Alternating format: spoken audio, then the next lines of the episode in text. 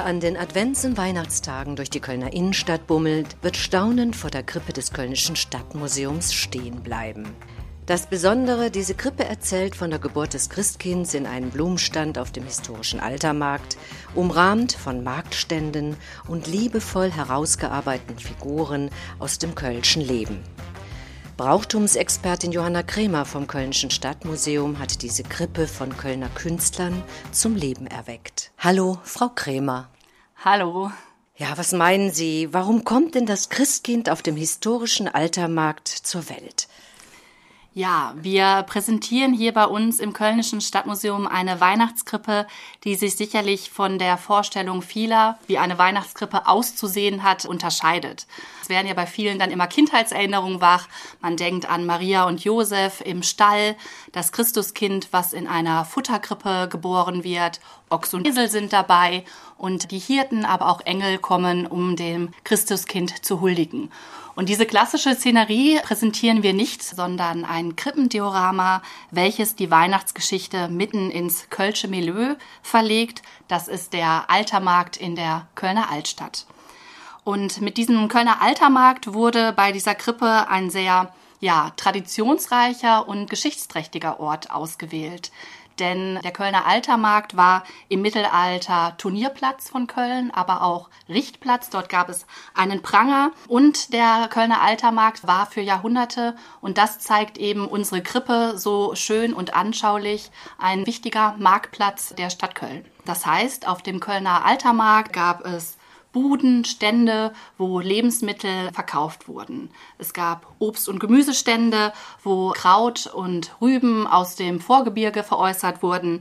Es gab Butter aus dem kölnischen oder auch bergischen Land. Man konnte Getreide, Fisch oder Gewürze erwerben. Und genau diese Szenerie zeigt unser Krippendiorama. Das Christuskind wird hier also im Zentrum des wirtschaftlichen Geschehens von Köln geboren, umgeben von ja, zahlreichen prächtigen Blumen, denn Maria, Josef und das Kind haben Zuflucht in einem Blumenstand gefunden. Ja, und ich kann mir so richtig vorstellen, dieses Gewusel, es wird verkauft und geredet und wir sind ja auch in Köln, da wird ja sehr gerne geredet. Also das ist jetzt keine stille heilige Nacht, könnte ich mir vorstellen, sondern das ist so richtig lebendig mitten im Leben. Aber warum gerade in einem Blumenstand? man könnte ja sagen, zwischen Lauch und Möhren wäre ja auch möglich gewesen. Das stimmt. Das ist vielleicht im, im ersten Moment auch die künstlerische Freiheit der Kölner Künstler und Künstlerinnen gewesen, die diese Krippe zum Leben erweckt haben, erschaffen haben.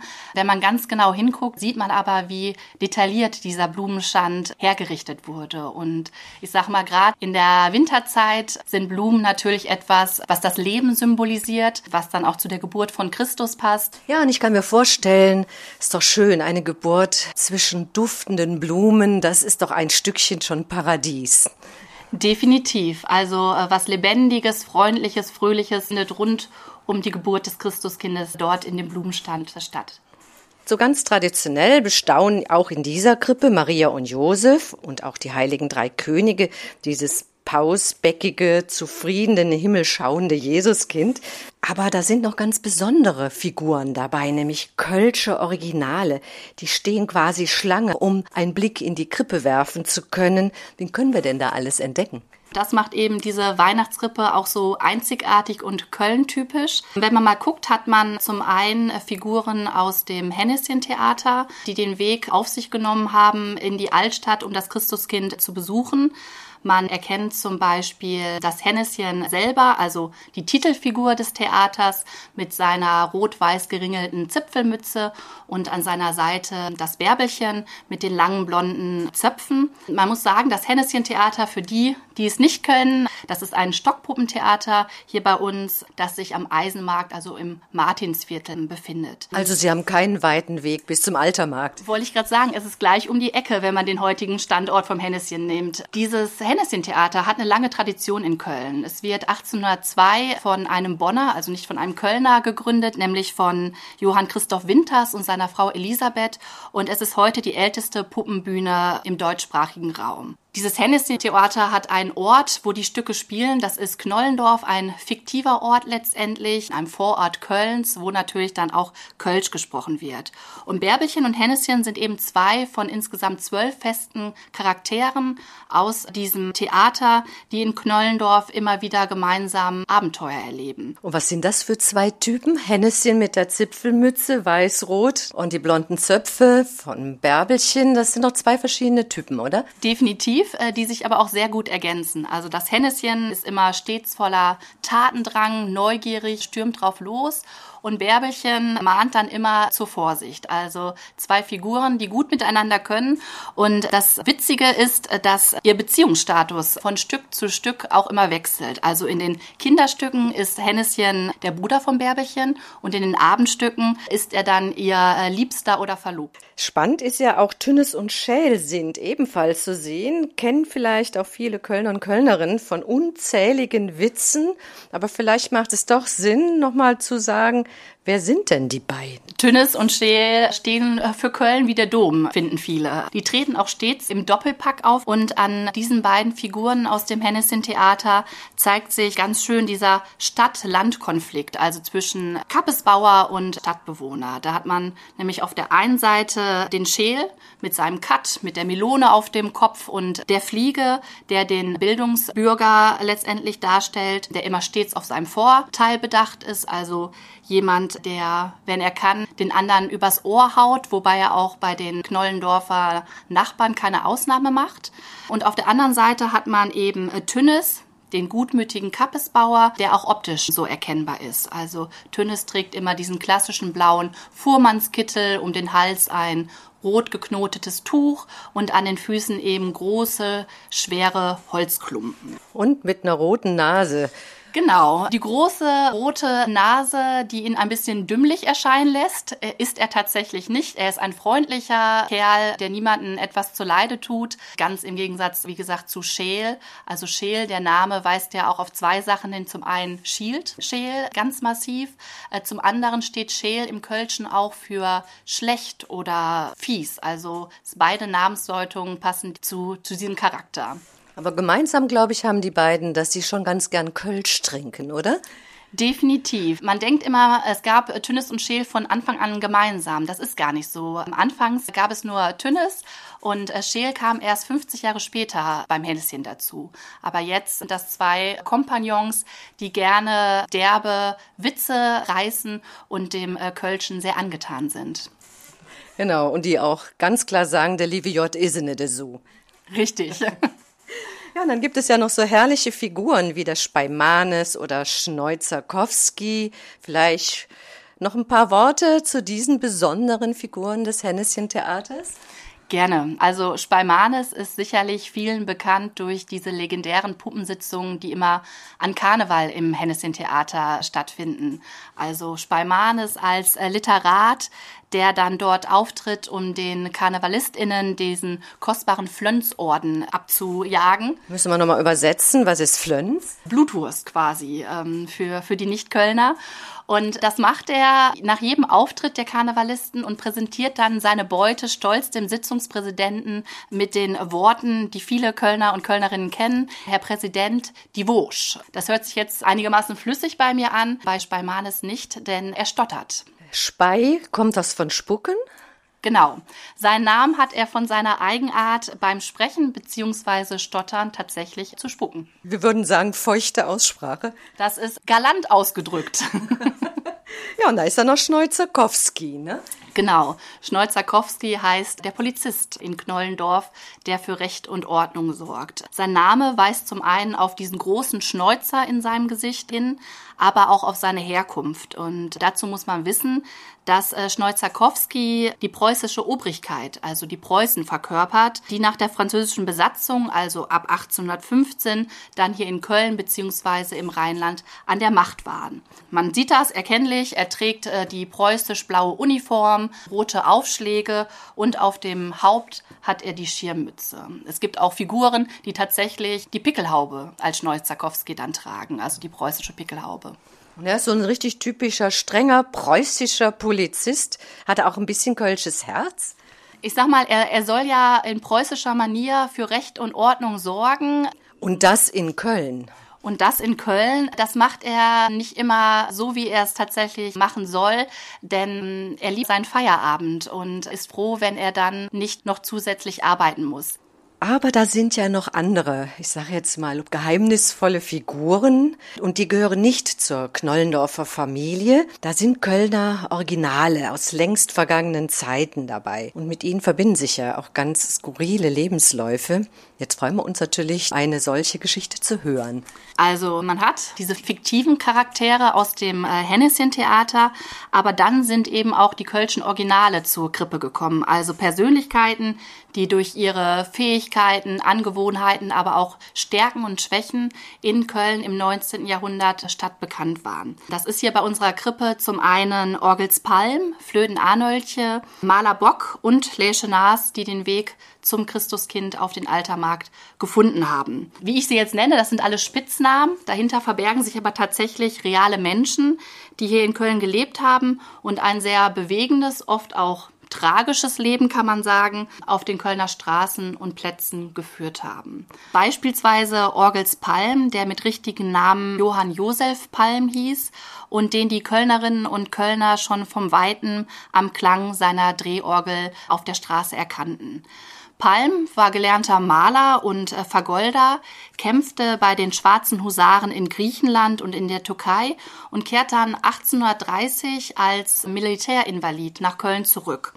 Eine Rente wird von ihm abgelehnt, so dass er dann seinen Lebensunterhalt für sich, aber auch seine Familie, er hatte 13 Kinder, selbst erwirtschaften musste und das tat Palm dann als Drehorgelspieler in der Kölner Altstadt. Man erkannte ihn im Gegensatz zu vielen anderen Kölner Originalen durch sein gepflegtes Äußeres, vor allem auch, denn er trug immer seinen Waffenrock von den schwarzen Husaren und auf dem Kopf die dazugehörige große, hohe schwarze Trottelmütze. Das heißt, heißt, es war nicht nur das Orgelspiel, was ihn stadtbekannt machte, sondern auch sein Erscheinungsbild. Wann lebte er? Weiß man das ungefähr? Palm stirbt 1882 und wird äh, beigesetzt auf dem Milatenfriedhof. Also in Köln geboren, in Köln dann später auch gestorben. Die Krippe, die steht ja im ehemaligen Modehaus Sauer. Das ist so schräg gegenüber von der Minoritenkirche. Und wenn wir da so vor dem Schaufenster stehen und dann so rechts entlang nach unten schauen, dann lesen wir Let It Snow, wie dieser Popsong. Let it snow, let it snow, let it snow.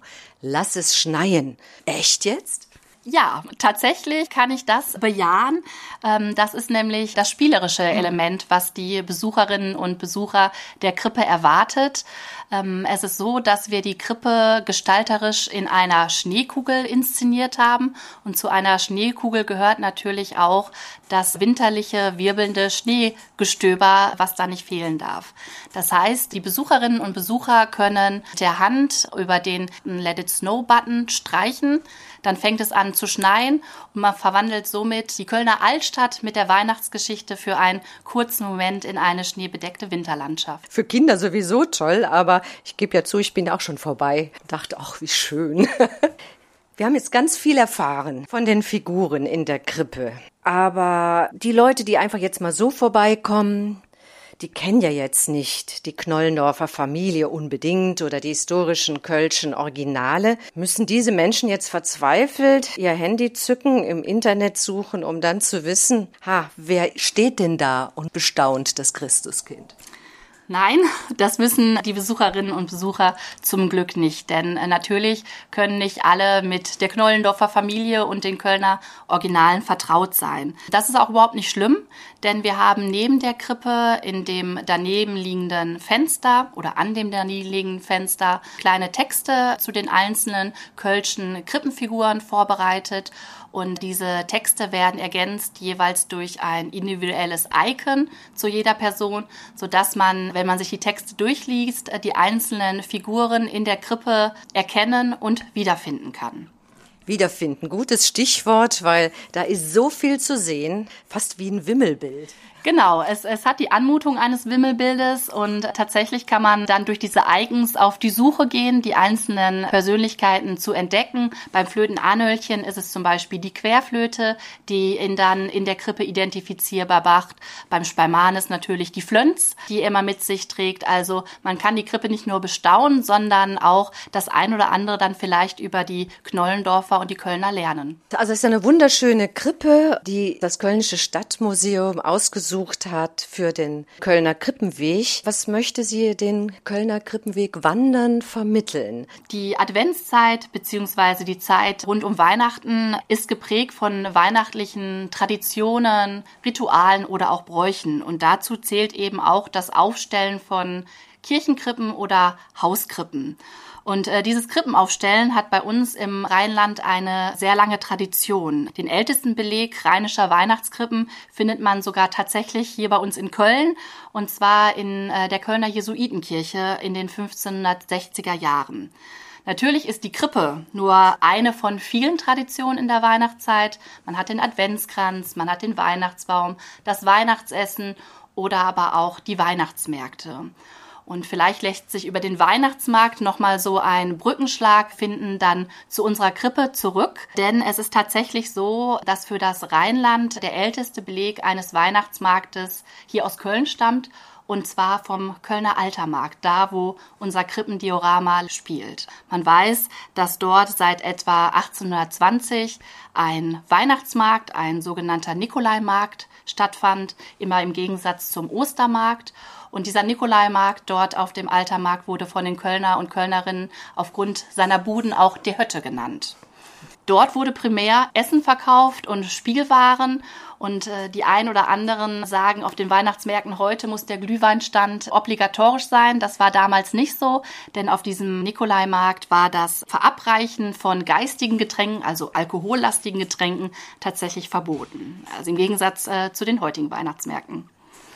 Also die Krippe des Kölnischen Stadtmuseums bettet sich in eine wunderschöne lange Krippen- und Weihnachtstradition von Köln.